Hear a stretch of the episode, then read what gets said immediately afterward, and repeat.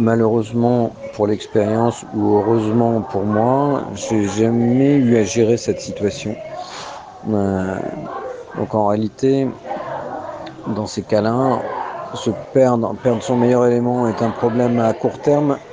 mais le voir ruiner tout le reste de l'équipe est un problème à long terme. Donc entre le court terme et le long terme, en général, mieux vaut préférer le long. La seconde nuance, c'est de voir à quel point la personne est inadéquate, par rapport à ce qu'on attribue comme valeur à l'entreprise. Euh, il y a parfois une forme d'illusion euh, dans les valeurs d'une boîte euh, dont on s'aperçoit que finalement on est souvent les seuls à les porter relativement pas tant que ça par les membres de l'équipe qui les adoptent tant que ça les arrange et euh, sont capables de les renier quand ça ne les arrange plus. Donc euh, il y a toujours une espèce de hiatus entre le, la beauté de la valeur euh, et sa réalité concrète à l'épreuve des, à l'épreuve des coûts et des difficultés. C'est un petit peu le côté euh, cynique et, et parfois un, un, peu, mais vraiment très peu aigri qu'on peut avoir par rapport au, au retour sur ses euh, salariés ou ses collaborateurs et collaboratrices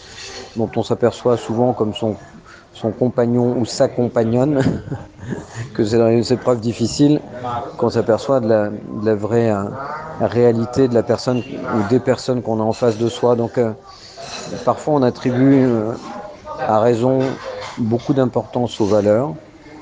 et elles sont importantes. Je pense qu'il faut surtout avoir des valeurs liées à l'impact qu'a son entreprise sur la société plus qu'à les valeurs ou à une culture qu'il est quand même difficile de faire partager par tous, alors qu'il est plus facile de les réunir autour d'un objectif commun.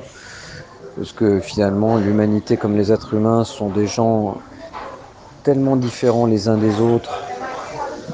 qu'ils peuvent adhérer sur le principe à un certain nombre de choses, mais si c'est pas directement leur ADN, c'est très compliqué. Au bout d'un moment, si on a des gens qui se ressemblent tous,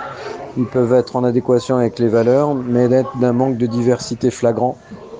Et donc pas de contraste, pas d'altercation, pas de chaud et froid, pas de pression et de dépression.